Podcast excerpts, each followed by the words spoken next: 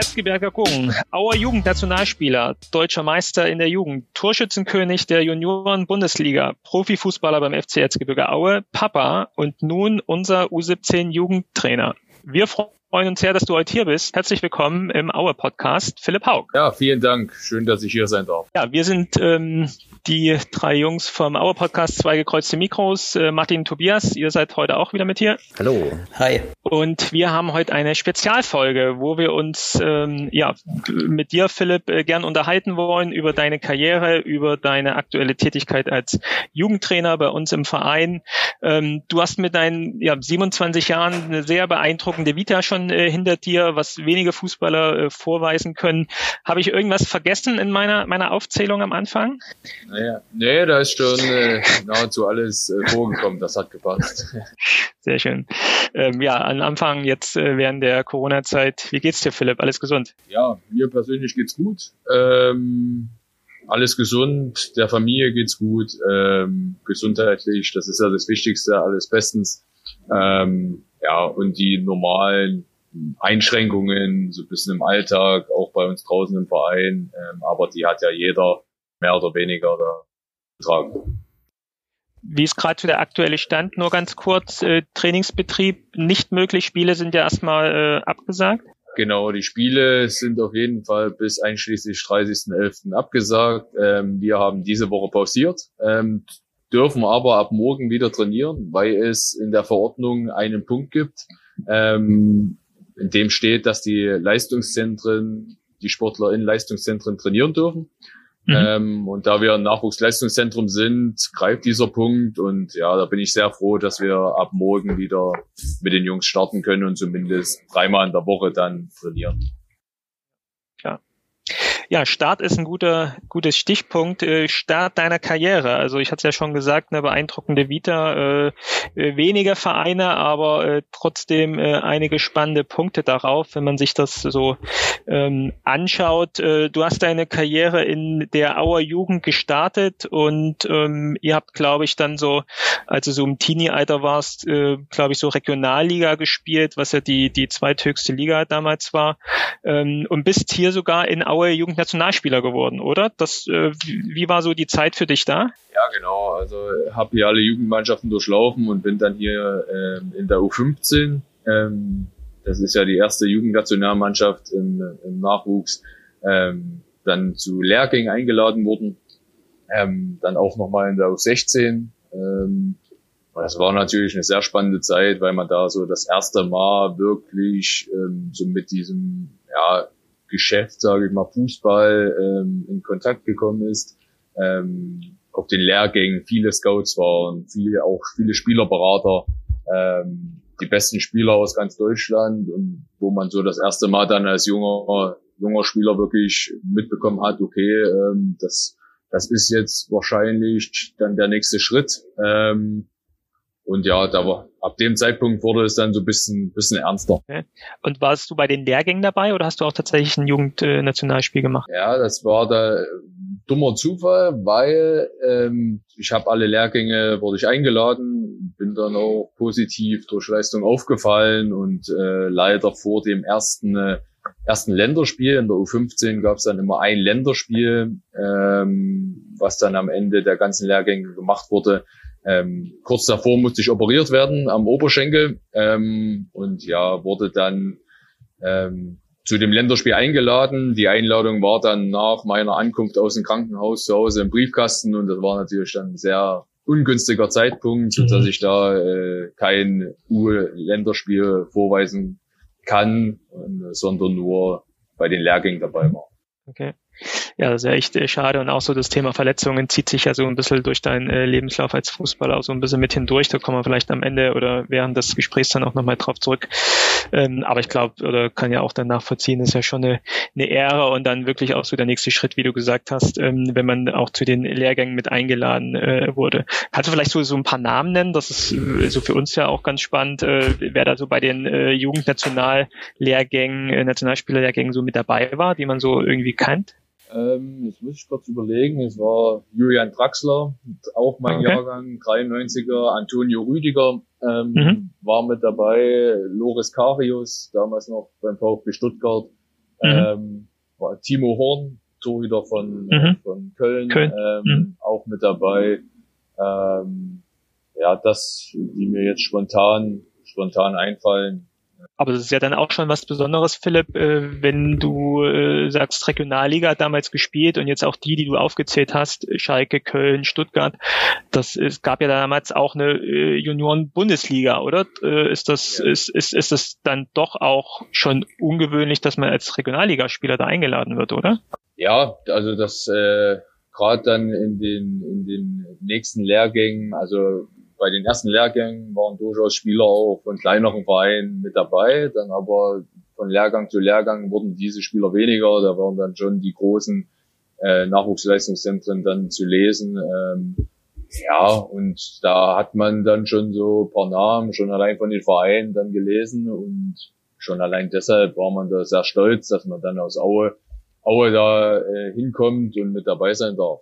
Ja, spannend. Ähm, Philipp, dann der nächste Schritt äh, nach den äh, Lehrgängen und nach deiner Zeit hier in der Regionalliga in Aue? Hast du dann den Schritt gewagt, mit 16 ähm, zum VfL Wolfsburg zu gehen, die dann ja auch in deiner Jugend ähm, in der in der Bundesliga gespielt haben? Ähm, kannst du das vielleicht noch mal so kurz beschreiben, wie die Zeit so war, wie der Kontakt zustande kam und im Zweifel auch äh, gab es noch Kontakte, und Möglichkeiten zu anderen Vereinen zu gehen? Und wenn ja, warum ist es Wolfsburg geworden? Ja, also nach diesen U-National Mannschaftslehrgänge, ähm, dann kamen schon viele Anrufe bei meinen Eltern ein von, von Vereinen. Ähm, da war schon ein Jahr eher, ähm, 2008 war ich kurz davor, nach Leverkusen zu wechseln. Aber da kamen, wie gesagt, diese, diese schwerere Verletzungen, äh, Verletzungen dazwischen, ähm, so dass ich dann noch ein Jahr in Aue geblieben bin. Und dann ähm, kam der VfL Wolfsburg dann noch, dann noch mit dazu, unter anderem dann ein Jahr später. Ähm, und da hat dann ja nahezu alles gepasst, als ich mir das oben angeguckt habe. War einmal eine ähnliche Mentalität ähm, oder ähnlichere Mentalität wie hier bei uns. Wenn man nach Leverkusen fährt, dort äh, ist das schon nochmal was anderes. Ähm, in Wolfsburg war zudem äh, das Abitur nach zwölf Jahren in Leverkusen wären es nach 13 Jahren gewesen. Also Schule hat dann trotzdem auch einen sehr wichtigen Faktor mitgespielt. Ähm, und dann einfach dort, wie, wie ich aufgenommen wurde, was mir vermittelt wurde, so die Wertschätzung entgegengebracht wurde. Ähm, das waren alles so Punkte, die dann für Wolfsburg gesprochen haben und natürlich auch die, die Distanz, die jetzt nicht so extrem groß war wie äh, ja, äh, bei anderen Vereinen, wenn jetzt Bremen beispielsweise Leverkusen, Stuttgart, das, das wäre dann nochmal eine Ecke weiter gewesen. Ähm, ja, und so war dann der Entschluss von mir und von meiner Familie, dass wir das mit Wolfsburg angehen. Ähm, und das war natürlich dann schon ein großer Schritt ähm, in, äh, als so junger junger Spieler ähm, von zu Hause weg, alles neu. Ähm, ja, aber rückblickend, rückblickend dann für mich trotzdem guter und auch ein richtiger Schritt er ging ja auch dann äh, richtig ab, dann äh, zu der Zeit in Wolfsburg. Also das kann man ja auch nur als äh, erfolgreich bezeichnen. Ähm, wenn ich an so Wolfsburger Jugendfußball denke, ähm, ich komme aus, aus Plauen, VfC Plauen und so, da kommt dann der mir Name Thomas Hesselmann mir irgendwie ins Gedächtnis. Äh, ist da auch ein Kontakt da gewesen oder war, ist da auch jemand, mit dem du da Kontakt hattest? Nee, mit, äh, mit ihm nicht. Ähm, mit dem hatte ich äh, da keinen Kontakt, ähm, sondern das, ja, das lief damals über, über die Scouting-Abteilung dort in, in Wolfsburg. Ähm, aber da hat er, er keine Rolle gespielt. Ähm, ja, und ähm, haben mich halt bei Lehrgängen und dann auch, auch Spiele hier in Aue, Aue beobachtet, Pflichtspiele und äh, ja, so kam dann der Kontakt ähm, über mehrere Telefonate ähm, dann zu dem Treffen. Mhm. Ja, dann äh, ging es los 2009, 2010, dein erstes Jahr in der U17, ähm, zweiten Platz in der Tabelle. Ähm, wie, wie war das so? Gerade zur ersten Saison ist das sicherlich ganz spannend, äh, wenn ich mir so ein Jugendteam äh, dann eines Profivereins dann mir so überlege, könnte ich mir vorstellen, da gibt es auch gewisse Abgänge, Zugänge auch immer ähm, vor und nach der Saison. Du hast dann zu den Zugängen dazugehört. Äh, wie war das erste Jahr für dich? Hast du dich da festgespielt? Hast du regelmäßig gespielt? Also ich hatte am Anfang ein bisschen, ein bisschen Probleme, weil ich dann auch eine kleinere Verletzung hatte, jetzt nichts Großes. Dass ich, da musste ich dann zwei, drei Wochen noch, noch im Aufbautraining mit, mit sein. Ähm, habe mich aber dann, dann reingespielt und habe dann auch sehr regelmäßig gespielt. Ähm, und habe mich auch relativ schnell wohlgefühlt. Also wir waren dann vier Neuzugänge insgesamt, äh, ein Neuzugang unter anderem auch Maximilian Arnold, der jetzt äh, ja, eine sehr mhm. ordentliche Karriere hingelegt hat, ähm, mit dem ich mich dann auch sehr gut äh, angefreundet hatte, da wir ja beide beide aus Sachsen kamen und ähm, dass sich dann so ganz gut ergänzt hat. Ja, und die erste Saison, die war schon, schon besonders, ja, weil viele, viele Auswärtsübernachtungen im Hotel und ähm, Busfahrten und auch so das Ganze drumherum äh, wurde die Trainings, äh, die Trainingssachen gewaschen. Das kann, kannte ich halt alles nicht aus Aue. So, das, das äh, muss nichts Schlechtes sein, wenn man die Trainingssachen äh, selber waschen muss, beziehungsweise die Eltern dann noch äh, damals. Ähm, aber das war schon alles, waren alles viele Einflüsse und viele neue Reize, die da eingeprasselt sind. Mhm. Also klingt ja für mich immer so wie, ähm, ein Jahr äh, Ferien, äh, wie man es in der Schule gemacht hat, in der Jugendherberge dann so, ne? Also irgendwie alle, alle Kumpel zusammen auf einem Zimmer. Äh, man spielt im Zweifel äh, den halben Tag Fußball, die andere Hälfte ist man ähm, auf der Schuhbank, die man zusammen äh, drückt und äh, ja, abends sitzt man wahrscheinlich auch noch dann oft zusammen äh, mit Kumpels zusammen, wenn das dann doch auch so ein freundschaftliches äh, Verhältnis dann ist. Klingt ja echt nach einer traumhaften Zeit erstmal. Ja? Ähm, ja, war sehr schöne Zeit. Also gerade die, die drei Jugendjahre dann in Wolfsburg äh, im Internat, die, die waren wirklich sehr, sehr schön. Ähm, hat sich natürlich sehr, sehr viel um Schule und um Fußball gedreht, wenig Zeit für was anderes. Wenn man dann Freizeit hatte oder mal ein freies Wochenende, hat man natürlich geschaut, dass man nach Hause kommt. Mhm. Ähm, aber das war schon sehr schön, sehr intensiv. Äh, alles natürlich so mit Gleichgesinnten dann zusammen sein, ähm, die ähnlich ticken, äh, hat man natürlich auch sehr viel Spaß gemacht, auch mal hier und da. Ähm, bisschen missgebaut, aber alles im Rahmen. aber es war wirklich, wirklich eine, eine, super Zeit, die mich auch persönlich dann ähm, wirklich weitergebracht hat.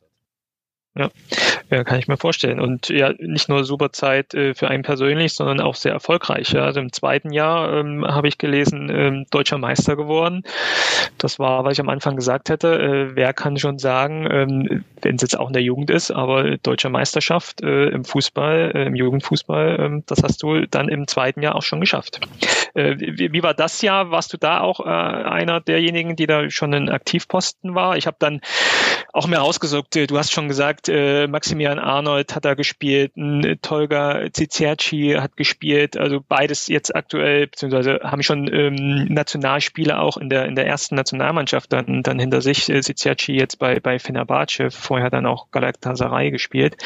Ähm, ich glaube auch beide auch auf deiner Position, oder? Ist das richtig? Also beziehungsweise ihr drei auch so von den von den Namen her eher so im zentralen Mittelfeld beheimatet? Ist das so gewesen?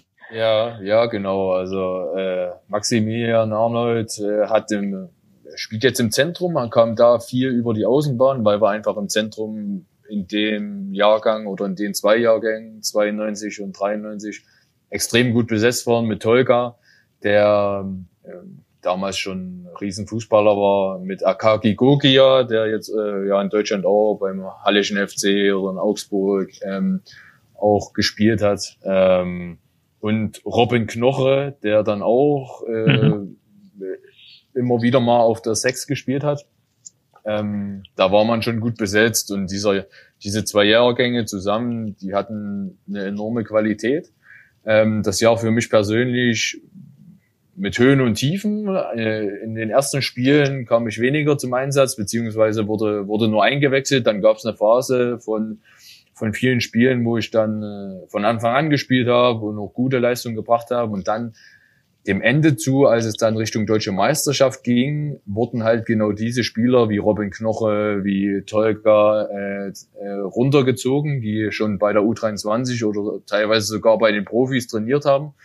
Ähm, die wurden halt dann zu diesen entscheidenden und wichtigen Spielen runtergezogen, wieder in die U19 und ja, dann musste halt, äh, mussten zwei, drei Spieler, die dann halt äh, gespielt haben, dann weichen, ja, weil dann einfach dann doch nochmal eine andere Qualität mit dem älteren Jahrgang kam.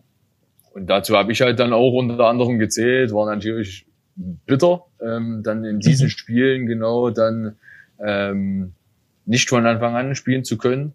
Ähm, aber trotzdem war dann ja das Halbfinale Hin- und Rückspiel gegen Leverkusen und dann auch das Finale gegen Kaiserslautern ähm, trotzdem einmaliges Erlebnis. Mhm. Was war deine Position, Philipp, dann, äh, die du dort regelmäßig gespielt hast oder die du damals vielleicht auch spielen wolltest? War das die 10? Ja, das war schon im zentralen Mittelfeld. Ähm, das war, man würde sagen, so ein Achter. Also ich habe okay. so ein bisschen Schnittstelle, offensiv, defensiv. Ähm, jetzt kein, kein klarer Zehner, sondern ja, so auf der Achterposition, die, die ich dann häufig gespielt habe. Okay, okay. Ja, was gesagt, äh, Maximilian Arnold, äh, da vielleicht was Persönliches. Ich finde ja, äh, du hast ja gesagt, er ist schon Kumpelverhältnis und so, aber ich finde es einer der unsympathischsten Spieler für mich in, in, der Bundesliga. Also, aber das ist ja eher auch dann so die, die, die Spielweise und vielleicht ist es auch dann ein Zeichen seiner Qualität dann halt so, aber ist echt einer, wo ich immer denke, wenn ich sehe, boah, irgendwie keine Lust wahrscheinlich gegen ihn zu spielen und so, auch gerade so von seiner Spielweise her immer, aber das wollte ich jetzt trotzdem nochmal gesagt haben. Aber ähm, ja, Arnie war schon immer, immer auch im Jugendbereich einer, der viel, extrem viel mit den Armen gerudert hat. Mm. Also der immer den Gegenspielern dort eine mitgegeben hat. Also auch gern fallen lassen hat. Ähm, okay. Ja, ja, ja, genau. Und, äh, und dort äh, das relativ klug auch gemacht hat. Mhm. Er hat halt äh, eine, eine Riesenstärke, das ist sein linker Fuß. Also der ist wirklich richtig, richtig gut. Eine brutale, brutale Schusstechnik hat er da gerade in seinen ersten Bundesligaspielen dort äh, viele mhm. Tore gemacht. Ähm, ja, und so ähm, ja, seine Spielweise, also hätte man sicherlich andere, mit denen ich zusammengespielt habe oder gegen die ich gespielt habe, andere auf den Zettel gehabt, die dann den Sprung, Sprung mhm. schaffen, aber er hat es ja, ähm, ja letzten Endes wirklich geschafft, ja. Ja, also wenn man natürlich auch das Pfund mitbringt, einen guten linken Fuß äh, zu haben, dann ist natürlich auch nochmal wieder so ein Merkmal, wo man dann doch vielleicht äh, eher nochmal die Chance äh, bekommt, dann irgendwie entweder von Jahrgang zu Jahrgang weiterzurücken oder dann tatsächlich auch den Sprung in die in die Profimannschaft ähm, zu schaffen. Ähm, ja, ein drittes Jahr, ähm, vielleicht auch sogar das erfolgreichste, oder? Hier steht Torschützenkönig Philipp Haug äh, in der Saison. Ja, das war für mich persönlich war das das erfolgreichste, weil ich da auf der als zentraler Mittelfeldspieler dann Torschützenkönig geworden bin. Man muss fairerweise dazu sagen, auch wenn man die erstmal erstmal machen muss, aber waren ähm, einige Elfmeter dann dabei. Ähm, trotzdem lief es da für mich persönlich sehr, sehr gut, ähm, gerade was die Torquote angeht, ähm, aber auch mit der Mannschaft, äh, weil wir da auch wieder in die Endrunde gekommen sind der deutschen Meisterschaft und sind dann leider im Halbfinale ähm, gegen Schalke, die da auch ein riesen, eine riesen Mannschaft hatten mit ähm, Max Meyer, mit Kolasinac, mit Kahn Eihahn, ähm, mit Philipp Hofmann, der jetzt bei Karlsruhe spielt. Mhm. Ähm, ja, wo wir dann zweimal 2-2 gespielt haben und leider im Elfmeterschießen dann, dann verloren haben. So, aber das war für mich persönlich schon äh, ja das erfolgreichste Jahr. Ja. Ich habe auf die Daten nochmal geguckt, Philipp, von dem Spiel. Ähm, du machst ja tatsächlich im Rückspiel auch das 2-2, also das wichtige 2-2 dann ja auch bei, per Elfmeter. Hast ja gerade gesagt, scheinbar warst du ja auch so der Standard äh, dann in dem Spiel. Ähm, hast dann auch ganz gern so Verantwortung übernommen? Also ist das auch so vielleicht so ein Charaktermerkmal von dir, was sich jetzt vielleicht auch zeigt in dieser Trainertätigkeit, dass du da gerne äh, auf dem Spielfeld oder auch sonst gern Verantwortung übernimmst? Ja, das, das schon. Also ähm, finde, das ist, das ist wichtig, Verantwortung zu übernehmen, ohne sich jetzt irgendwie dort, dort ranzudrängeln und dort irgendwie auf dem Platz dann zu streiten, wer den Elfmeter schießt.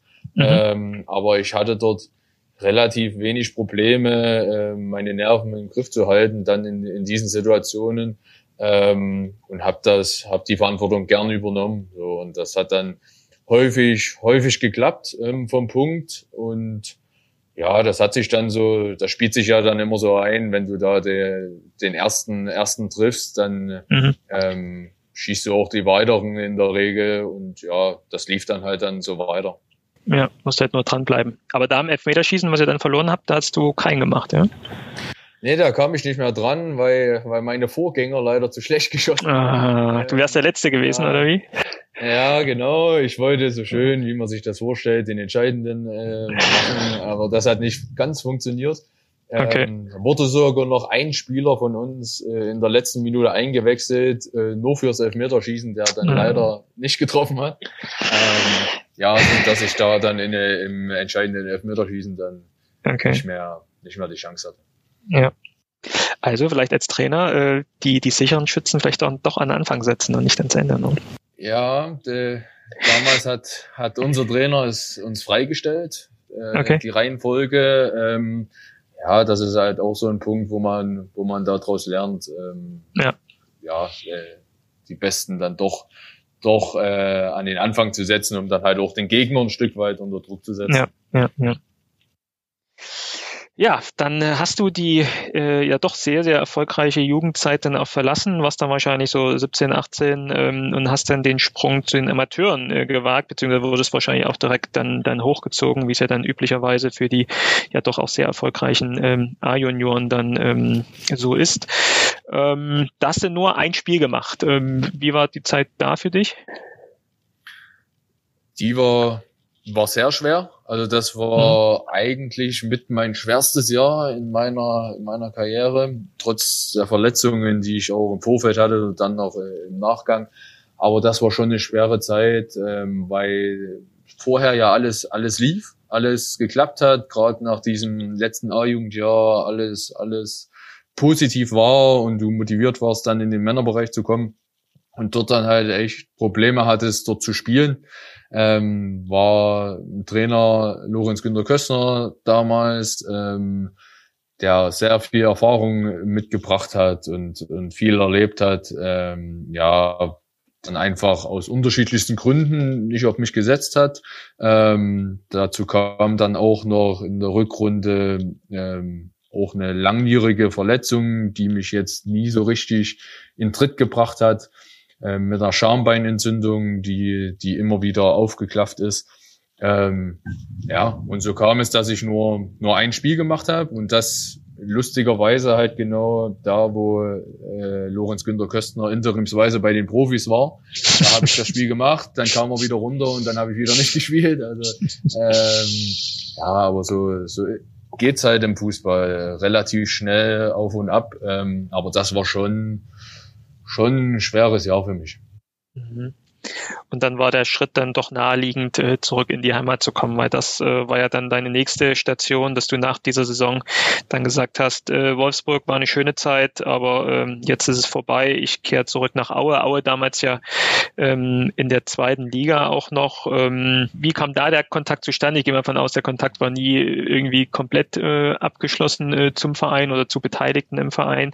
Aber gab es da jemanden, der dich dann schon tatsächlich äh, ja, gebeten hat oder äh, um dich gekämpft hat, dass du zurück nach Aue kommst?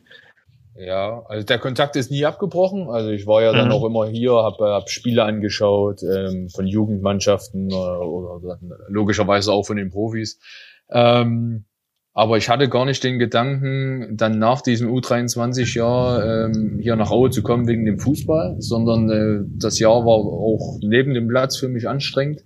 Und dann habe ich eigentlich schon überlegt, ähm, ja, zu vielleicht zu studieren, nebenbei noch irgendwo zu spielen, aber ich bin nicht mit dem klaren Gedanken hergekommen, um hier wieder wieder im Verein zu spielen.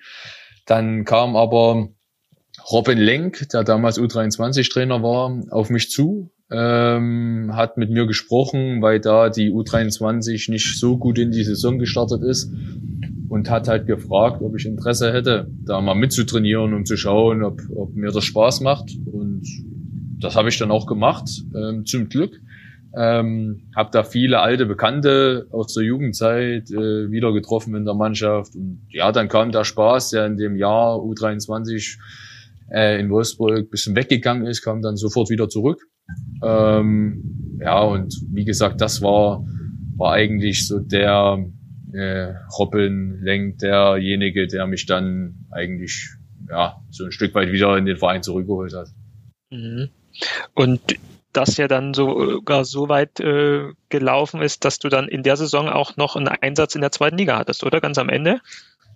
Genau. Ähm, das ging dann, das ging relativ schnell. Also ich bin dann, ich glaube September oder Oktober zur U23 gekommen und bin dann im Winter schon mit ins Trainingslager ähm, der Profis geflogen in die Türkei unter Falco Götz ähm, und habe ab dem Zeitpunkt dann auch bei den Profis mittrainiert und wurde dann auch noch belohnt, am Ende im letzten Heimspiel gegen Paderborn dann, dann zu spielen, eingewechselt zu werden und da dann mein erstes, erstes Zweitligaspiel zu machen.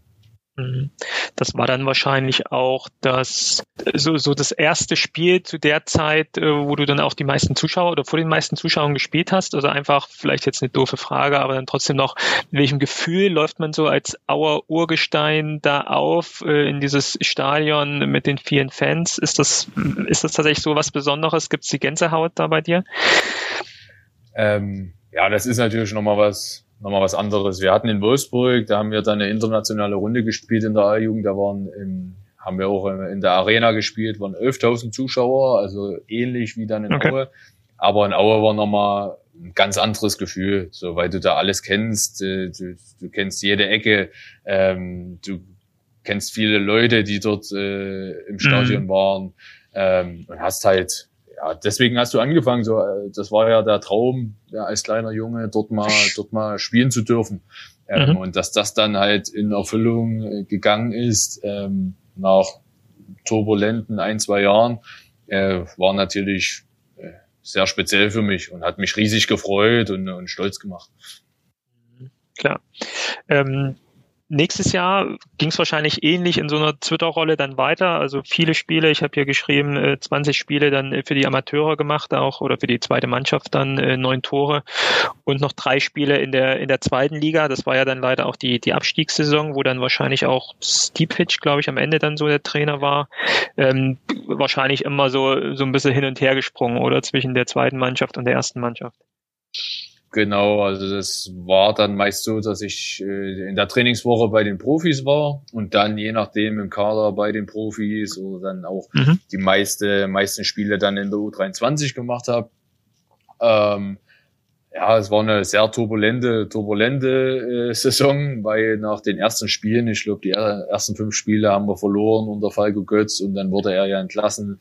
Dann war viel, viel Durcheinander im Verein. Dann kam ja ähm, mit Helge Leonhardt dann als Präsident, äh, der dann wieder wieder Ordnung reingebracht hat. Ähm, ja, war war schwierig. Dann kam Tomislav Stipic als junger Trainer mit dazu. Im Winter wurden viele Spieler, ich glaube zehn oder elf Spieler äh, neu verpflichtet.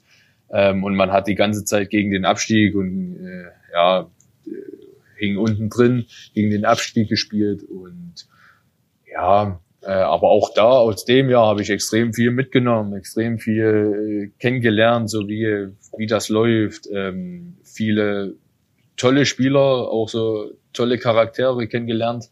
Ähm, ja, aber hätte mir natürlich gewünscht, dass es erstmal für den Verein ähm, eine ruhigere Saison wird und für mich persönlich dann auch ähm, ja, mehr Spielzeiten gibt. Aber dadurch, dass du oft unten drin hängst, ähm, ja, hat man dann auch viel auf die, auf die erfahrenen Spieler gesetzt. Mhm.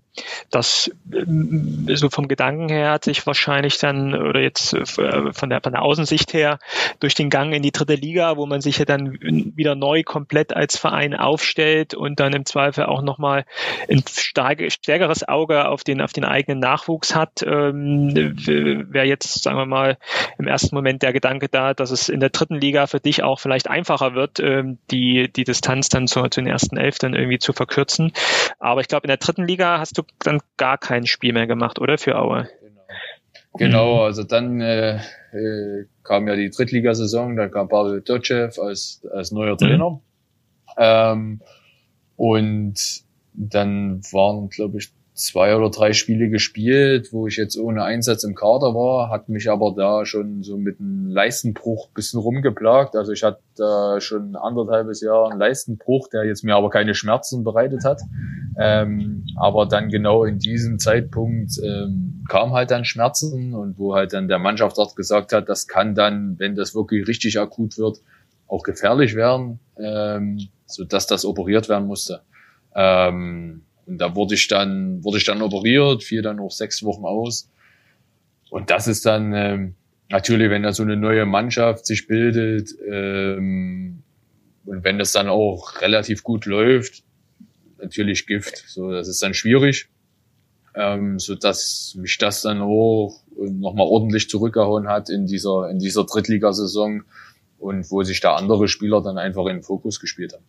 Ja, ja, es war dann mal wieder ärgerlich, dass Verletzungen dann einfach dazwischen gekommen sind, ne? weil das äh, wirklich, äh, ja, glaube ich, schon prädestiniert für junge ähm, eigene Spieler aus der Jugend gewesen wäre. Wirklich hier mit einem mit einem Trainer, auch mit Dotchev, der dann auch im Zweifel nochmal ein genaues Auge auf die auf, auf, auf junge Spieler hat, um da vielleicht auch für die Zukunft ein gutes Team zu formen. Schon echt ärgerlich, dass dann so eine ja doch auch schwere Verletzung dazwischen kam. Ja, schade. Ja, ähm, ja ja, das hat dann dafür gesorgt, dass du aber nochmal gewechselt bist in die Regionalliga, TSV ich Steinbach. Hätte an der Stelle nochmal eine Frage. Na klar.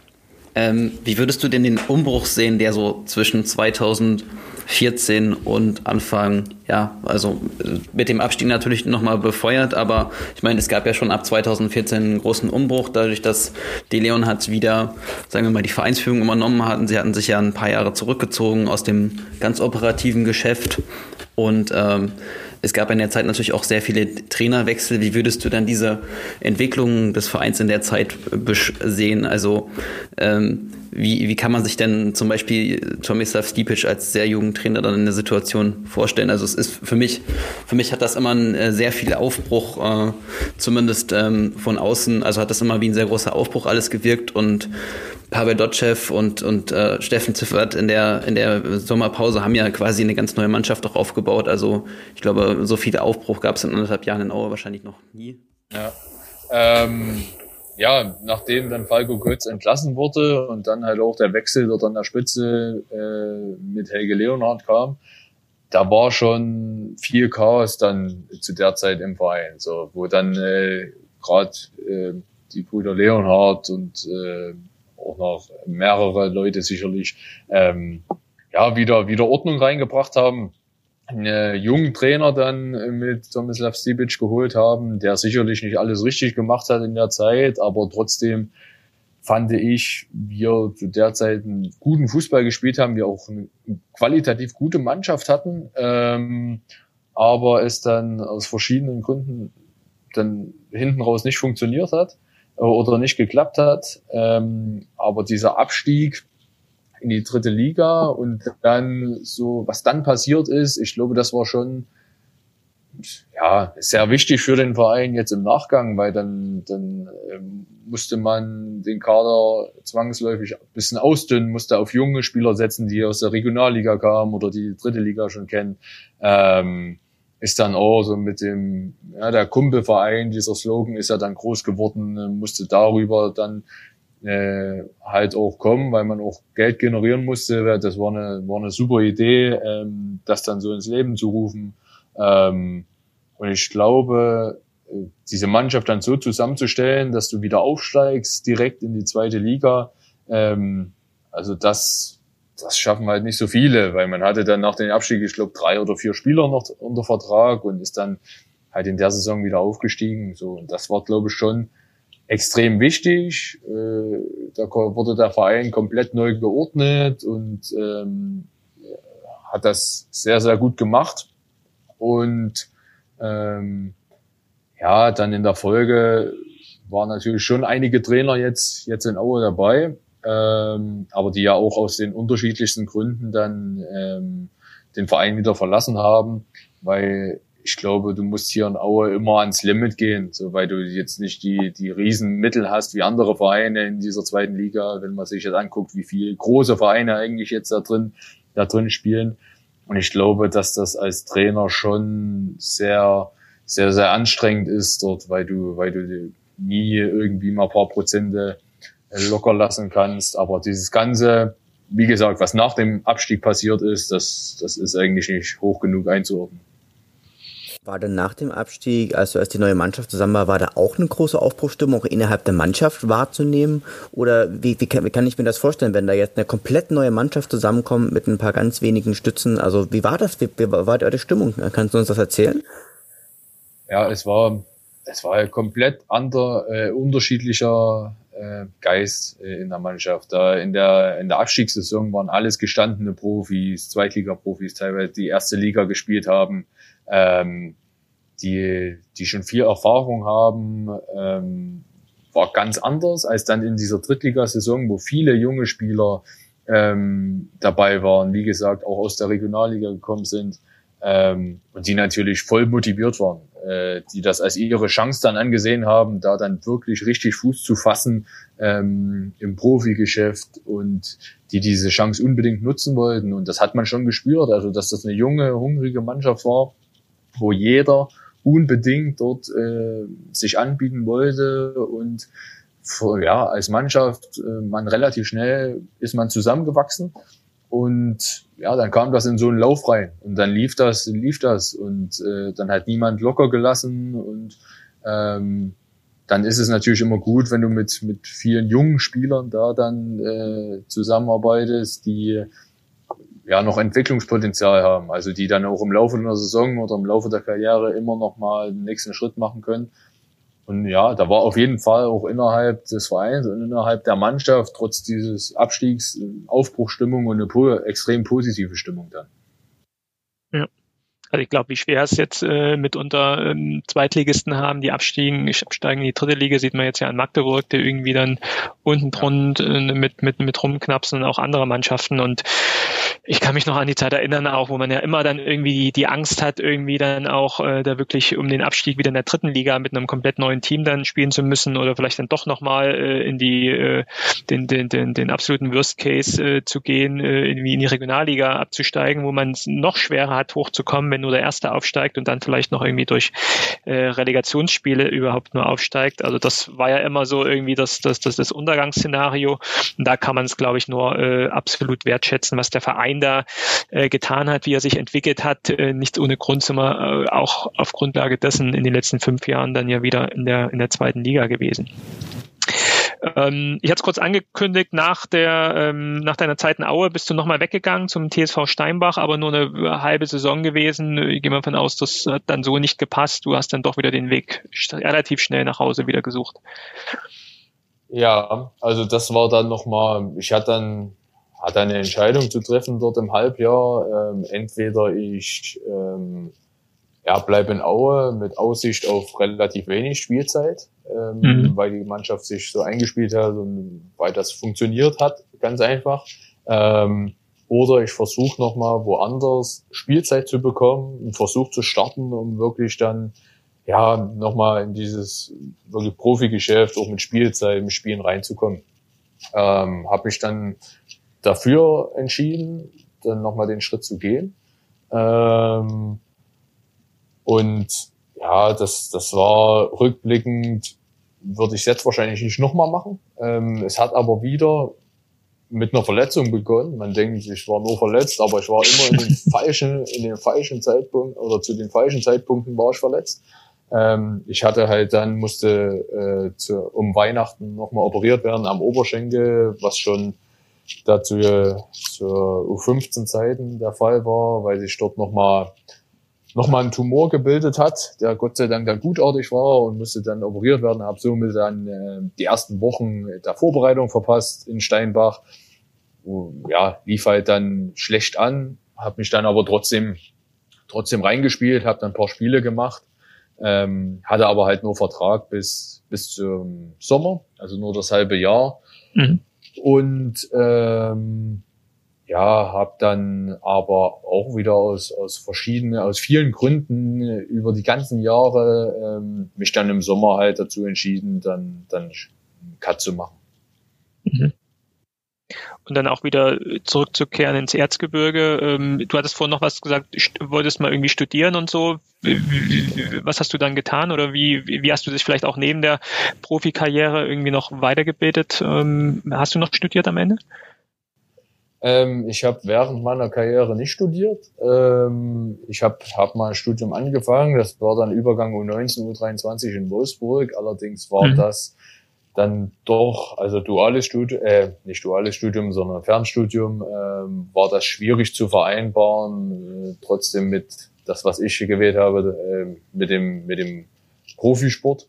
Ähm, ja, habe nebenbei dann natürlich mich mit vielen Dingen beschäftigt und war sowieso immer einer, der da viel nach rechts und links geguckt hat und sich für vieles interessiert hat und auch viele Dinge hinterfragt hat und interessant fand. Ähm, ja, und habe dann halt nach dieser Zeit in Steinbach, ähm, habe ich gesagt, entweder du, du machst jetzt nochmal weiter mit dem Fußball und äh, kann, kannst nochmal zum anderen Regionalligaverein oder, oder bleibst dort oder aber ich wollte halt äh, mit diesem Schritt nach Steinbach nochmal diesen, diesen Sprung richtig in den Profifußball schaffen. Das hat dann nicht geklappt und äh, habe dann auch, auch so ein Stück weit schon abgeschlossen im Kopf und habe dann gesagt, ich, ich studiere. Habe dann duales Studium angefangen und auch abgeschlossen ähm, und nebenbei halt dann ja die Trainertätigkeit in Aue, Aue gemacht.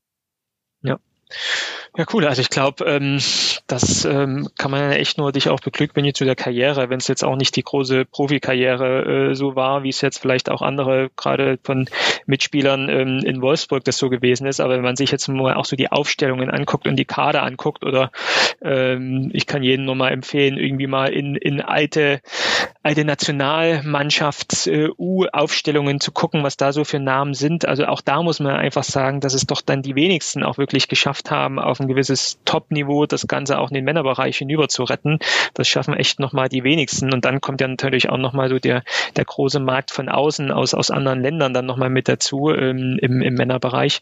Also ich glaube, du kannst dann echt äh, stolz sein, hast dir echt einiges geschafft und wie gesagt, deutscher Meister, ähm, Torschützenkönig, äh, trotzdem Profispieler auch in der zweiten Liga gemacht, dann auch für dein für deinen Herzensverein äh, von, von zu Hause, wo du schon als äh, kleiner Junge irgendwie Fan warst.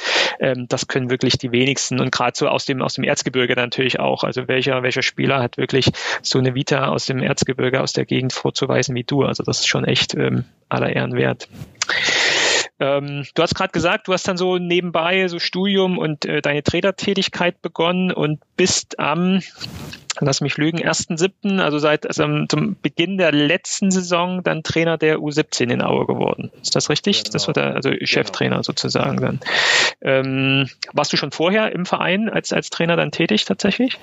Ja, genau. Also ich habe dann, äh, nachdem ich 2016 im Sommer dann meine aktive Karriere beendet habe, ähm, habe ich dann duales Studium angefangen, ähm, soziale Arbeit und äh, das Internat äh, im Verein war dann auch mein mhm. mein Praxispartner. Das heißt, ähm, dort habe ich dann auch viel Zeit verbracht und habe nebenbei dann die U15 trainiert als Cheftrainer. Das insgesamt drei Jahre lang also in der Zeit, äh, der mein Studium dann auch lief. Und äh, ja, mit Ende meines Studiums äh, habe ich dann die U17 übernommen und mache, bin jetzt im zweiten Jahr äh, Cheftrainer. Mhm. Ähm, ich habe jetzt nichts gefunden zur letzten Saison, Corona-Saison. Das äh, war ja dann wahrscheinlich auch so ein Cut im, im Frühjahr äh, diesen Jahres. Wurde die Saison eigentlich abgebrochen im letzten Jahr äh, bei euch in der U17? Ja? Die, die wurde abgebrochen. Ähm, es gab dann Aufsteiger, aber keine, keine Absteiger in der Liga. Mhm. Ähm, und ja, die Saison verlief ähm, auch interessant, weil die ersten Spiele, die haben wir alle verhauen. Also da sind wir gar nicht, gar nicht gut reingekommen. Ähm, äh, haben dann eine Phase gehabt äh, von fünf, sechs Spielen, die wir hintereinander gewonnen haben und sind dann in der Tabelle geklettert ähm, und sind dann auch in der Rückrunde sehr gut reingestartet. Gegen die ersten drei Mannschaften haben wir sieben Punkte geholt. Ähm, ja, und dann äh, wurden wir leider gestoppt, weil dann wäre es nochmal ganz interessant geworden, weil dann der Abstand zu dem Aufstiegsplatz, glaube ich, noch drei oder vier Punkte zu dem Zeitpunkt äh, betraf. Und ja, leider, leider wurden wir da aufgehalten. Mhm. Ähm, wenn man sich das jetzt so vorstellt, U17 äh, Trainer oder auch die ganzen U-Trainer äh, im Nachwuchsleistungszentrum und so, ähm, kannst du vielleicht so, so einen kleinen Einblick davon geben, wie wie äh, wie wie connected, wie verbunden seid ihr mit der mit der ersten Mannschaft, also auch so Trainerstab in der ersten Mannschaft? Gibt es sowas wie keine Ahnung irgendwie auch so keine Ahnung bei, beim FC Bayern so bei oder bei den Profimannschaften weiß man ja, dass sagen wir mal so die die taktische Grundordnung in Sinne Aufstellung und und und Taktik im Zweifel auch schon in, der, in den U17, U19 Spielen äh, mitgegeben werden, dass dann sozusagen der Übergang zu dem Männerbereich äh, da ist. Wie ist, wie ist bei euch da oder bei uns im Verein da so die, die Verbindung zwischen erster Mannschaft und Trainerteam in dem Nachwuchsleistungszentrum? Ja, also die, die Verbindung steht natürlich schon alleine aus dem Grund, dass wir auf einem Gelände uns alle aufhalten, was, was ein absoluter Vorteil ist. Ähm, mhm. Gibt es ja auch in anderen Vereinen, wo dann nochmal separat der Nachwuchs ist und separat die Profis.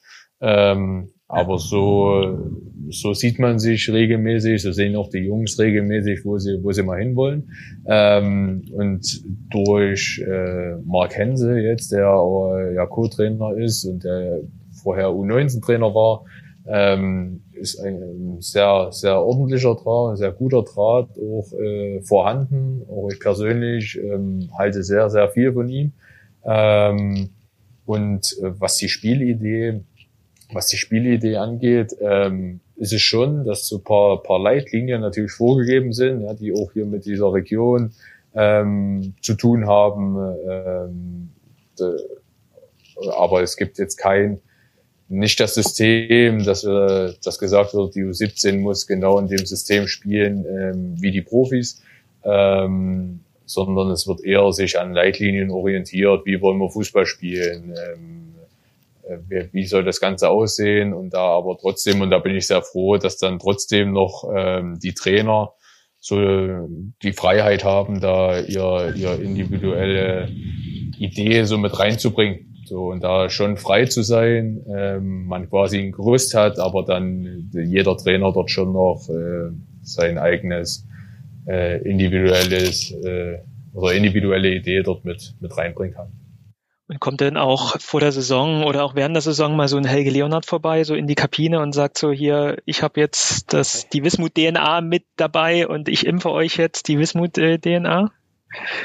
Also man muss sagen, dass, äh, dass er natürlich ähm, extreme Strahlkraft hat, auch bei den Jungs. Also das merkt man. Ähm, wir hatten, da kann ich von der U15-Zeit sprechen, weil wir dann im letzten Jahr ähm, in, in die Regionalliga, in die höchste Spielklasse der U15 aufgestiegen sind und wir haben dann als Motivation äh, für die Jungs dann so ähm, ja, kleine Clips von den Eltern zusammenschneiden lassen und äh, von zwei, drei Profis und von, von Helge dann, der dann auch äh, paar Sätze gesagt hat zu den Jungs und der natürlich dann auch immer wieder auf dem Gelände präsent ist und dann mal kurz, kurz auch spricht, kurz vorbeikommt. Ähm, und es gibt darüber hinaus dann auch immer vor der Saison und auch während der Saison immer große Trainer, Trainersitzungen, wo dann halt auch die ähm, sofern sie es einrichten können, keine Spiele sind äh, von ihnen, ähm, die, die Profiabteilung kommt, dann auch, mhm. auch schon Helge mit, mit dabei war, ähm, wo dann sich da halt ausgetauscht wird, ähm, ja, und so ein paar Dinge, Dinge an, angesprochen werden. Ja. Ja, und ich hätte auch, auch immer eine Frage. Ich meine, du hast ja jetzt echt schon eine, eine tolle Karriere oder, oder eine bewegte Karriere gehabt. Was kannst du aus deinem persönlichen Erfahrungsschatz, die, den du hast, ja auch den jungen Spielern mitgeben oder was möchtest du ihnen gerne mitgeben? Ja, der, ein Grund, warum ich, warum ich gerne Jugendtrainer werden wollte, weil ich ähm, viele, viele Dinge immer hinterfragt habe, auch von Trainern, wie sie sich verhalten haben oder die Entscheidungen, was nicht immer gut war äh, mir zurückblickend. Ähm, aber ich dann halt schon so paar Sachen hatte, wo ich gesagt habe, also das hätte ich jetzt wahrscheinlich nicht so gemacht. Und ich hatte, habe halt eigentlich immer den Anspruch, ähm, ja, so der, der Trainer zu sein für die Jungs hoffentlich, den ich halt gern gehabt hätte. So, ich versuche dann halt ähm, viel mit den Jungs zu reden, äh, auch viel mit den Jungs zu reden, die momentan nicht spielen, denen es dann logischerweise nicht so gut geht, wie denen, die halt spielen. Ähm, versucht dann aber relativ deutlich auch die Dinge anzusprechen, die halt nicht passen und, und Dinge vorzugeben. Ähm, ja, und das Wichtigste finde ich, den Jungs ja, mitzugeben, dass es halt nicht nur, was halt jetzt viel ist in den Medien, so dieser Schein von diesen ganzen Profis, was nach außen wirkt, sondern da steckt halt extrem viel Arbeit dahinter. Also extrem viel Arbeit vor dem Training, während des Trainings, nach dem Training, was man alles nicht sieht. Ähm, gehört Ernährung dazu. Ähm, da gehört äh, Schlaf dazu, äh, alles Mögliche. Und ich glaube, das, das versuche ich schon relativ häufig den Jungs begreiflich zu machen, wenn sie diesen Aufwand betreiben, den sie ohne Frage betreiben, ähm, dann sollen sie es richtig machen und versuchen da wirklich viele Prozentpunkte rauszuholen, um halt diese kleine Chance dann, dann ja, zu packen, vielleicht doch den Sprung dort äh, in den bezahlten Fußball zu schaffen. Und das, ja, das ist so ein bisschen, bisschen die Idee und natürlich noch viele, viele andere Dinge, die ich versuche so zu vermitteln. Ja, was du auf jeden Fall vermittelst, ist ja auch äh, Erfolg, denn aktuell steht er ja auf Platz eins in der Regionalliga. Ähm, acht Spiele, sechs Siege, zwei Niederlagen, 18 Punkte. Ähm, ist das Ziel dann äh, in diesem Jahr tatsächlich Bundesliga auch ähm, aufzusteigen, wenn man es schafft? Ähm, ja, wir haben uns natürlich als Mannschaft ähm, oder die Mannschaft besser gesagt mit uns mit uns als Trainer schon ein Ziel gesetzt ähm, und haben dann schon gesagt, ähm, dass wir so lange wie möglich dort oben mitspielen wollen und natürlich, ähm, wenn es möglich ist, dort auch ähm, ja, in die Bundesliga aufsteigen wollen. Das hat noch keine Jugendmannschaft geschafft, in Aue Bundesliga zu spielen. Ähm, schon allein aus dem Grund wäre es für die Jungs eine super Sache, ähm, das zu schaffen. Ähm, man muss dazu auch sagen, ähm, dass wir dieses Jahr wirklich eine gute Mannschaft haben, zwei gute Jahrgänge haben ähm, und auch so gute Typen, guten Charakter in der Mannschaft, so dass ich da eigentlich sehr positiv gestimmt bin, ähm, wenn es dann hoffentlich irgendwann wieder wieder losgeht, dass wir dann ähnlich erfolgreich sind wie jetzt. Ähm, und ja, ich hoffe jetzt natürlich nicht, dass die Saison abgebrochen wird. Da wären wir zwar jetzt aufgestiegen, aber ähm, ich will schon noch ein paar Spiele machen. Aber ja, das sieht sehr, sehr, sehr gut aus, ähm, was die Jungs bisher gemacht haben. Ähm, wie ist das dann eigentlich. Also ich weiß äh, von meiner Fußballkarriere damals in Anführungsstrichen, da ging es jetzt nicht um Aufstieg Regionalliga in die Bezirks, äh, in, in, in die Bundesliga, sondern tatsächlich von der Kreisliga in die Bezirksliga, was für uns dann aber auch schon echt mal so, so ein Riesenschritt war. Ähm, das dann aber halt immer sozusagen, wenn man Meister wurde, dann hatte man das Anrecht, in der nächsthöheren Liga zu spielen für die, für die, für, für diesen Jahrgang sozusagen, nicht für diesen Jahrgang, sondern für mhm. diese, für diese Altersklasse sozusagen. Das heißt, bei uns war immer dann das Problem, wir sind natürlich als Mannschaft, als gute Mannschaft dann hochgegangen in die nächsthöhere, haben dann wiederum in der niedrigeren Liga gespielt und die nach uns kamen, die konnten dann sozusagen Bezirksliga spielen. Wäre das hier dann auch genauso, dass man dann als, als das Anrecht sozusagen in der U17 Bundesliga zu spielen oder hat die Mannschaft dann im Zweifel in der U19 das, das Anrecht Bundesliga zu spielen? Nee, das hat die, die U17 spielt dann in der Bundesliga. Das heißt, wir mhm. haben ja momentan zwei Jahrgänge. Das ist der mhm. 2004er und der 2005er Jahrgang. Und der 2004er Jahrgang würde dann in die U19 kommen ähm, und dann also nicht Bundesliga spielen, vielleicht doch Bundesliga spielen, wenn die U19 das, das schaffen mhm. würde. Mhm. Ähm, aber der 2005er Jahrgang würde dann nochmal ein Jahr in der U17 bleiben und die würden dann Bundesliga spielen, gemeinsam mit dem 2006er Jahrgang. Mhm. Und dann muss man, muss man natürlich schauen, wie ist dann die Qualität ähm, innerhalb der Mannschaft, wenn dieser Wechsel stattfindet. Aber wir versuchen halt jetzt schon über mehrere Jahre von unten herab, ähm, von den Bambinis angefangen, eigentlich so Jahrgänge zu formen, ähm, dass wir halt konstant, ein konstant gutes Niveau haben ähm, und dann auch nicht mehr in den oberen äh, Altersklassen so viel von außerhalb ähm, zuführen müssen, das heißt Spieler von anderen Vereinen holen, sondern äh, ja, so einen gewissen Stamm Jahr für Jahr optimalerweise zu haben. Mhm. Das heißt, da, da gibt es auch schon dann in den Jahrgängen, ja ganz sicher, auch so, so Scouting, dass ihr rausgeht, euch andere Spieler anguckt, äh, die vielleicht auch dann so, so im näheren Kreis dann äh, in und um Aue sind? Ja, genau. Also gerade in den jüngeren, jüngeren Bereichen, ähm, U9, U10, U11, gibt es ja viele Turniere, wo man dann mhm. natürlich mhm. auch als Trainer immer die Augen offen hält. Ähm, wir haben dann auch ähm, ja, eine Scouting-Abteilung, die sich speziell darum kümmert ähm, und die dann auch mal immer wieder raus zu, zu Spielen von anderen Mannschaften fährt und dann mal schaut, ähm, gerade dann auch in den oberen Bereichen. Ähm, ja, das, das ist natürlich immer so, dass wir die Augen offen halten und gucken, wo kann uns ein Spieler erstmal sportlich weiterhelfen, um ihn dann halt mal, mal einzuladen und dann halt auch den Charakter, Charakter kennenzulernen und das Ganze drumherum. Mhm. Jetzt ist ja dann immer auch so das oberste Ziel für die Jugendmannschaften tatsächlich so ein ja, Spielerkörper heranzuzüchten, der dann äh, im Zweifel doch auch die, die erste Mannschaft unterstützen kann. Und ähm, wenn man jetzt da mal auf die Ausbeute guckt in den letzten Jahren, da ist ja dann doch, äh, da sind es relativ wenige bis vielleicht gar keiner, der dann wirklich den, den Sprung geschafft hat. Also ich habe nochmal geguckt jetzt in den letzten Jahren, also klar, du hast ein paar Spiele gemacht, Robin Lenk hat ein paar Spiele gemacht, äh, Pierre Lebeau ist mir eingefallen, der auch dann, dann doch auch tatsächlich geschafft hat, auch gerade so in der, in der, in der Drittligasaison äh, wirklich den, den Anschluss zur ersten zu schaffen und dann ja auch am Ende den, den, den, den Aufstieg geköpft hat. Aber so in den, in den letzten Jahren so ein Sascha Hertel, der aber auch relativ wenig gespielt hat und jetzt ja auch eher so zwischen ähm, äh, Bank und äh, Tribüne hin und her pendelt und die und die Torhüter äh, Mayo Seidel, Robert Jendrosch, äh, ähm, die jetzt dann ja auch äh, weggegangen sind aus Aue. Äh, aktuell noch Niklas Jeck, äh, wo ich ganz gespannt bin, äh, inwieweit er eine Chance auch kriegt, ist ja auch noch relativ jung, aber auch sich, glaube ich, sehr gut entwickelt hat, jetzt über Auerbach ähm, dann doch vielleicht den Anschluss an die Profimannschaft zu schaffen. Aber so unterm Strich äh, tatsächlich so in den letzten Jahren hat es äh, ja niemand geschafft, sich wirklich im Profibereich in der ersten Mannschaft äh, einen, einen, einen Platz zu finden.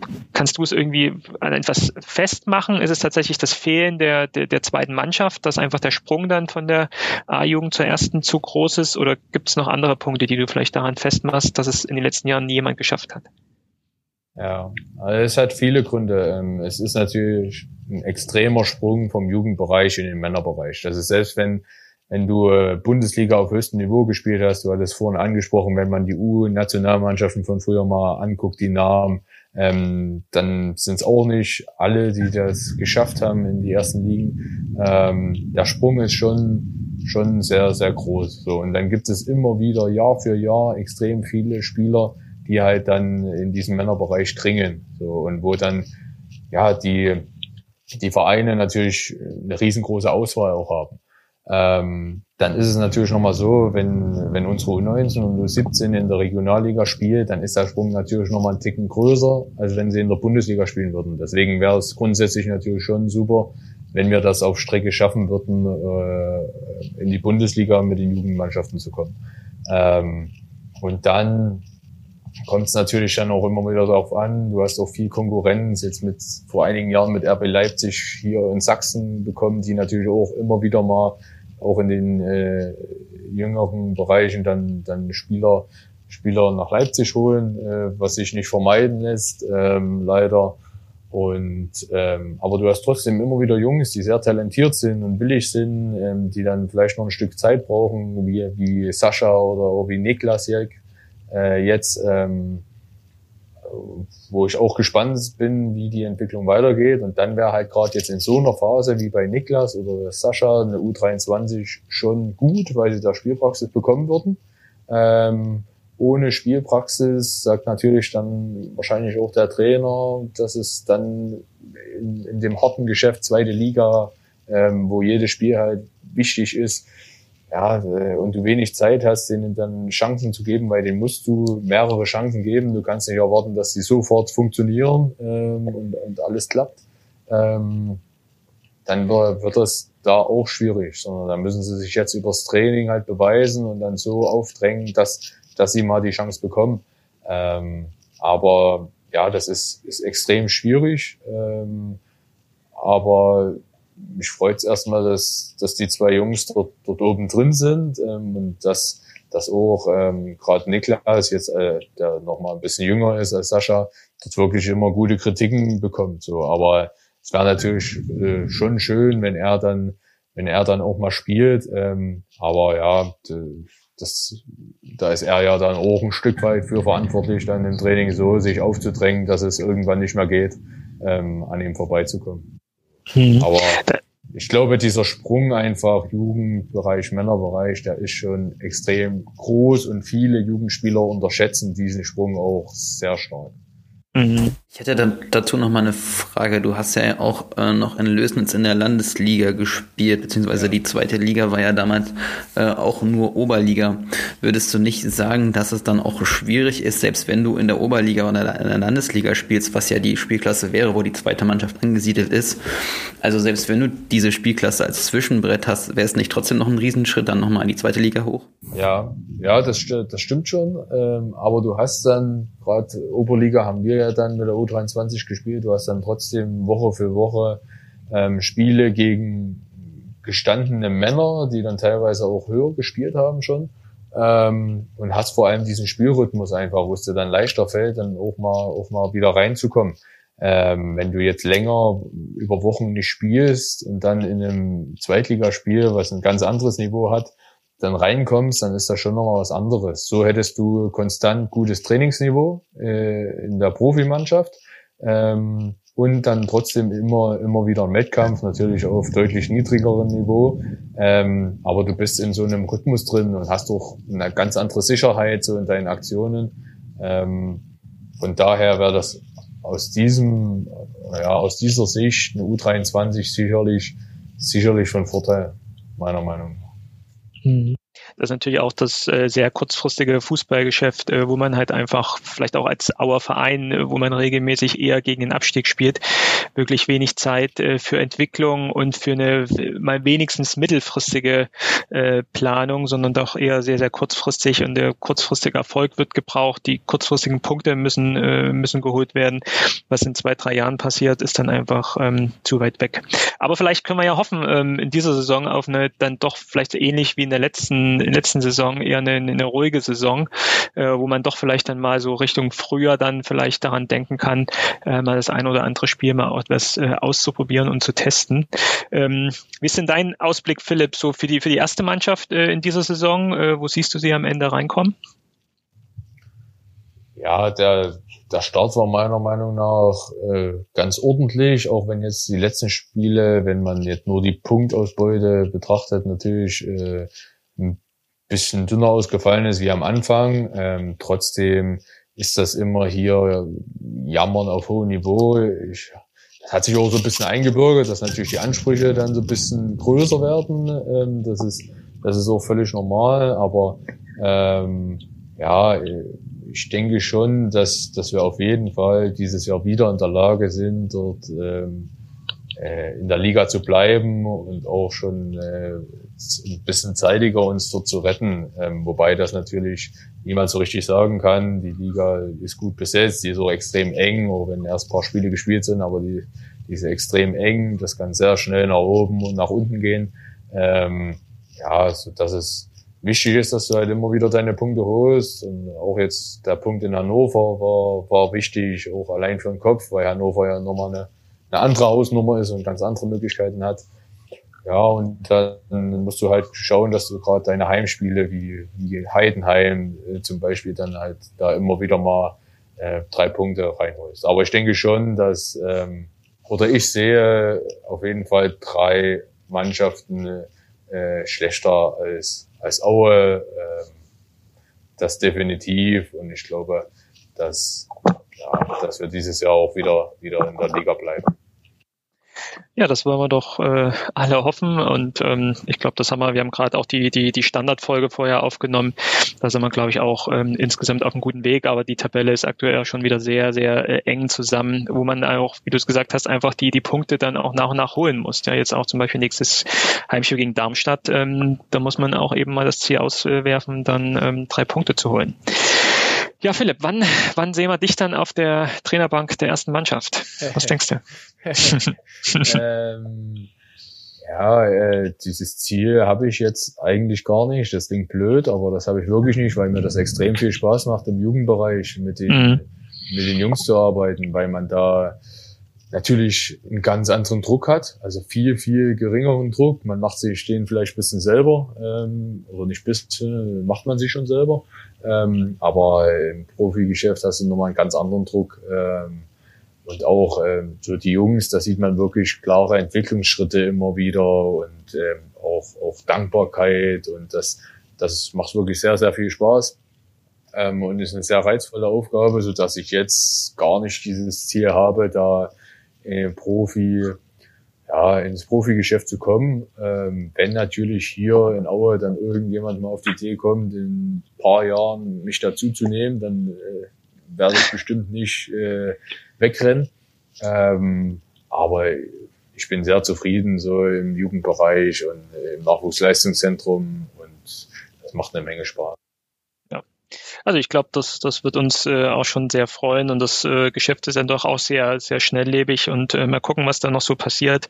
Aber natürlich auch immer so ein auch volles Risiko und das, das muss man dir ja auch nicht sagen. Das ist natürlich auch so das Ende dann so im Sinne, äh, wenn es dann mal nicht so läuft, ist eben auch der Trainerjob dann relativ schnell äh, einer, äh, wo man dann auch mal ähm, ja nicht mehr äh, so im, im, im Fokus ist, im so Fokus ist, dass man auch den, den Platz verlassen soll.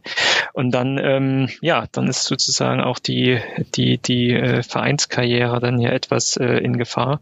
Aber wir drücken dir alle Daumen, äh, dass du da den, den Weg gehst. Ich glaube, ähm, alles, was du jetzt schon als Trainer angepackt hast, sieht man, ist mit, mit Sinn und Verstand auch äh, großer Erfolg aktuell in der U17. Da drücken wir alle Daumen. Ähm, Martin ist von uns hier der große Crown-Topper. Äh, Martin, ich sehe uns doch auch schon nächstes Jahr dann in der Bundesliga irgendwo mal zusammen so ein Auswärtsspiel zu besuchen, oder?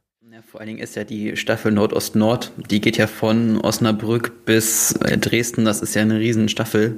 Das ist ja eigentlich auch das, der Fluch und Segen des Ostens zugleich. Ne? Ja. ja. Ja, aber es gibt schon ein paar gute Sachen, die man da mal machen kann, ja. Ja. Genau. Ja gut, Tobias, Martin, habt ihr noch Fragen an Philipp?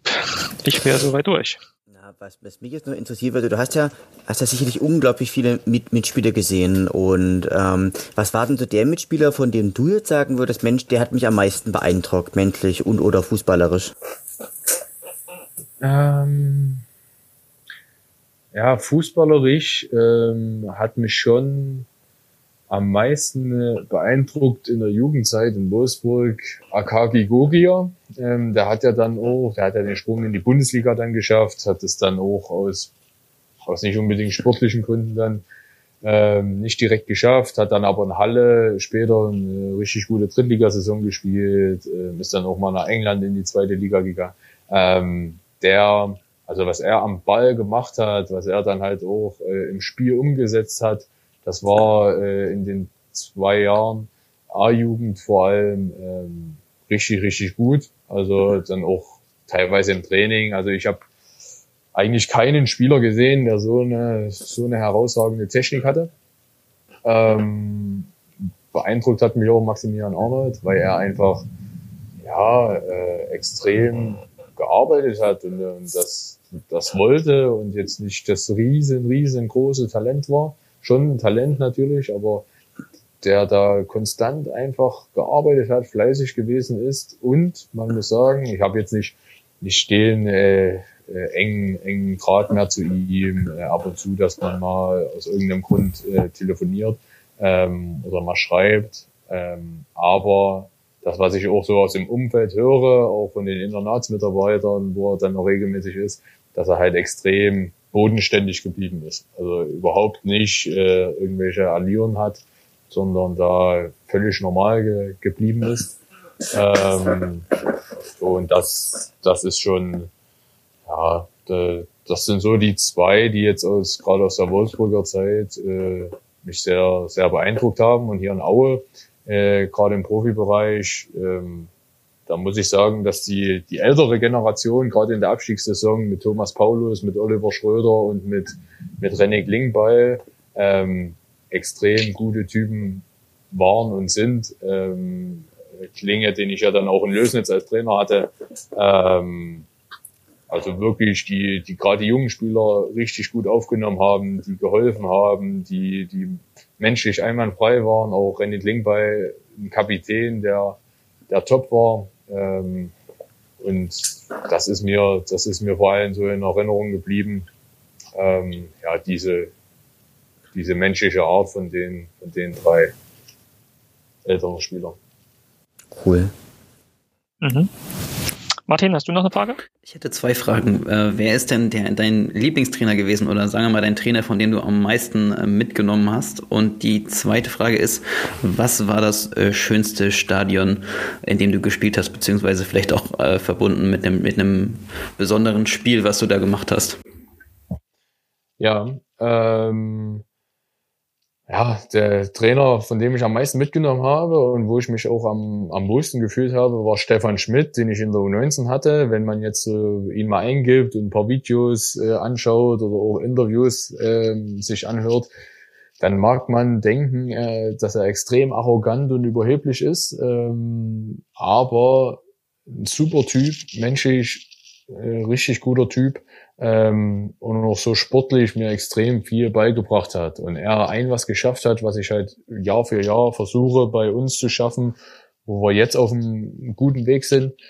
Ähm, er hat uns absolute Stärke und Selbstvertrauen vermittelt. Und wir sind dann in die Spiele gegangen in den zwei Jahren und vorm Spiel hatte man das Gefühl, wir, wir werden gewinnen. Also da kann passieren, was will, wir werden gewinnen. Ähm, und das hilft dir natürlich extrem, da mit breiter Brust reinzugehen, ohne überheblich und leichtsinnig zu sein. Ähm, ja, aber das hat er wirklich, wirklich geschafft. Ähm, und das schönste Stadion oder das größte Erlebnis war für mich schon, wir haben dann in, in Wolfsburg äh, internationale Runde gespielt, äh, wie die Youth League jetzt, jetzt ist. Ähm, das hieß früher noch ein bisschen anders, haben wir gespielt. Und da haben wir äh, unter anderem in äh, bei Sporting Lissabon im Stadion gespielt, wir haben in Anderlecht im Stadion gespielt, wir haben in Barcelona im, im Amateurstadion gespielt und ähm, das war, glaube ich, das, das größte Erlebnis. Wir haben an der Enfield Road in Liverpool gespielt ähm, und haben dort 1-1 gespielt. Da hat unter anderem auch Raheem Sterling ähm, noch dort mitgespielt, wo man auch schon gesehen hat, der, dass er ein bisschen Fußball spielen kann. Ähm, ja, und ich glaube, das dort einmal in Enfield auflaufen zu dürfen und dort äh, in den Kabinen zu sein, ähm, ja, das war, glaube ich, das, das prägendste und schönste Erlebnis. Du lebst unseren Traum von Aue International auf jeden Fall sehr. das stimmt. Leider war es Wolfsburg international, ne? aber das, das, ja. das holen wir ja noch nach. Ähm, ja, aber du hast gerade gesagt, äh, Martin, äh, Traum gelebt. Das hatte ich nämlich jetzt hier so ein bisschen für die Abmoderation äh, so gedacht. Also Philipp, vielen Dank für deine Zeit und für deine Ausführungen. Ich glaube, das war ein sehr, sehr äh, spannender Ritt äh, durch deine Karriere, sehr spannende Karriere. Ich kann es immer nur wiederholen. Also äh, top, dass du dich hier ähm, auch unseren Fragen gestellt hast und auch mal unseren Hörerinnen und Hörern mal eine Chance gegeben hast, ähm, ja, wie es in so Jugend-Nachwuchsleistungszentren abläuft, äh, in, einer, in einem Profiverein, aber auch in Aue bei uns und ähm, auch ähm, echt äh, sehr gut nochmal so den aktuellen Stand von unserer Jugendarbeit noch nochmal äh, dargestellt hast. Vielen Dank. Äh, ja, Traum gelebt, den, den wir alle hatten oder den, den sehr viele haben, den aktuell noch sehr viele haben. Ich glaube auch äh, ganz herausragend irgendwie für den Verein auflaufen zu dürfen, wo man wahrscheinlich seit äh, Kindesbein äh, Fan ist äh, und vielleicht in der, in der Bettwäsche geschlafen hat. Bei dir trifft Zeit äh, wirklich zu, ne? dass du das, das geschafft hast und das ist wirklich aller Ehren wert. Und wenn du jetzt, jetzt äh, diese Erfahrung Erfahrungen und dieses Wissen weitergibst an die neue Generation, bin ich echt äh, ja, super glücklich, dass wir so jemanden im Verein haben ähm, und ähm, ja, hoffe einfach, dass auch da äh, es äh, ja, die Früchte tragen und wir mal wieder jemanden aus der Auer Umgebung haben, aus den Auer Nachwuchsvereinen haben, der dann in der ersten Mannschaft Fuß fasst. Ja, ich kann es nur sagen, vielen Dank. Ähm, ich möchte es nicht verhindern. Ich habe es jetzt geschafft. Eine Stunde, 20 Minuten haben wir jetzt fast aufgenommen. Ich habe deinen Opa nicht erwähnt, aber trotzdem äh, kann es uns im Zweifel irgendwie nochmal äh, aufs Brot geschmiert werden. Ihr könnt ja nicht äh, mit, mit Philipp Hauken ein Gespräch führen, um nicht zu erwähnen, dass natürlich, und das will ich jetzt betonen, natürlich weiß ich, dass Philipp der, der Enkel von der großen Ikone Holger Erler ist. Aber ich glaube, oder können wir uns nur vorstellen, dass du auch im Zweifel häufig darauf äh, dann reduziert wirst auf deinen Opa. Aber viele Grüße auch an deinen Opa, das will ich jetzt hier nur damit sagen. Ja, richtig aus. Und ähm, ja, ich hoffe, ich hoffe, es hat dir auch Spaß gemacht. Du hattest auch eine gute Zeit jetzt zuletzt. Ja, ja, auf jeden Fall. Also vielen Dank, hat, hat sehr viel Spaß gemacht ähm, und hat mich vor allem gefreut, da mal äh, den Nachwuchs so ein Stück weit mehr in, in Fokus zu rücken. Ähm, ja, und, und den Zuhörern da nahe zu bringen. Genau. Wir haben ja schon gesagt, ähm, gerne auch nochmal im Verein weitertragen. Auch ähm, Leiter des Nachwuchsleistungszentrums äh, Carsten Müller wird natürlich auch super gern auch mal ein, mal ein Interview führen, um da vielleicht nochmal so ein paar grundlegende ähm, Informationen ähm, über die Arbeit im Nachwuchsleistungszentrum äh, zu bekommen. Also gerne auch ähm, weitertragen. Und ja, ich würde einfach sagen, wir, wir bleiben auch etwas im Kontakt. Wir wiederholen das Gespräch, wenn ihr Meister geworden seid. Und, äh, und sehen uns äh, ja hoffentlich spätestens dann irgendwo im nächsten Jahr, in der nächsten Saison, wenn wieder Zuschauer ähm, erlaubt sind, dann äh, vielleicht auch äh, in der Jugendbundesliga bei einem Auswärtsspiel, zum Beispiel in Hamburg oder in Berlin. Das würde mich freuen, ja. Okay. Philipp, vielen Dank, bleib gesund, alles Gute und bis bald. Macht's gut. Ihr auch, danke. Ciao. Ciao. Tschüss.